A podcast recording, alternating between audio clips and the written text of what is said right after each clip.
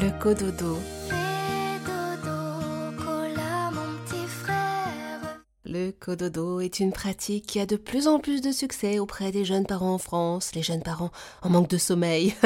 Alors pour en parler et nous conseiller, avec nous Nadège Petrel, infirmière puricultrice que vous connaissez d'ailleurs peut-être déjà sur les réseaux sociaux avec un amour au naturel.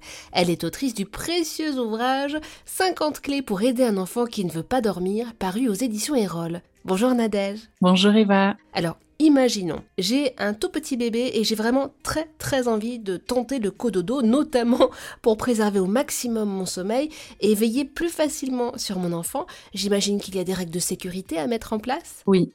Alors déjà, juste avant de reparler des, règles de sécurité, je voulais repréciser que l'OMS, qui est l'Organisation mondiale de la santé, recommande de pratiquer le cododo et donc une chambre partagée au moins jusqu'aux six mois de l'enfant en prévention de la mort inopinée du nourrisson.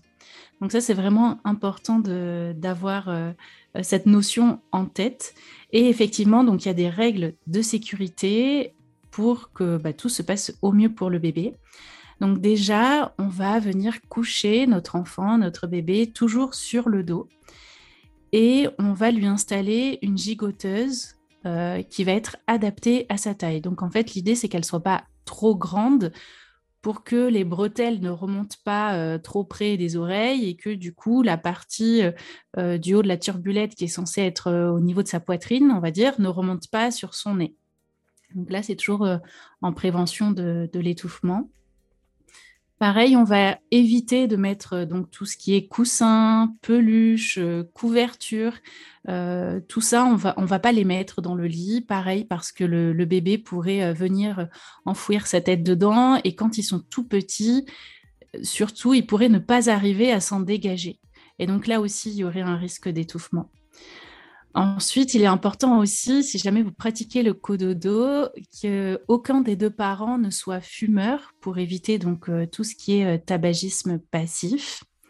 On va également veiller à ce que la température de la chambre soit aux alentours de 18-19 degrés. On va penser à utiliser un matelas ferme pour notre bébé euh, on ne rajoute pas de surmatelas ou quoi que ce soit. C'est vraiment euh, voilà un seul matelas dans le lit et qui soit donc plutôt ferme. Et on va éviter également, toujours euh, pour, pour prévenir le risque d'étouffement, on va éviter de mettre un tour de lit. Alors je sais que ça c'est quelque chose qui se fait beaucoup, qui est très joli, il y en a de, de, toutes sortes et, et des fois on a peur que notre enfant vienne se cogner un petit peu au barreau du lit ou quoi. Mais voilà, il vaut mieux qu'il ait euh, la trace euh, du barreau euh, sur son front plutôt que de le retrouver le matin inanimé dans son lit.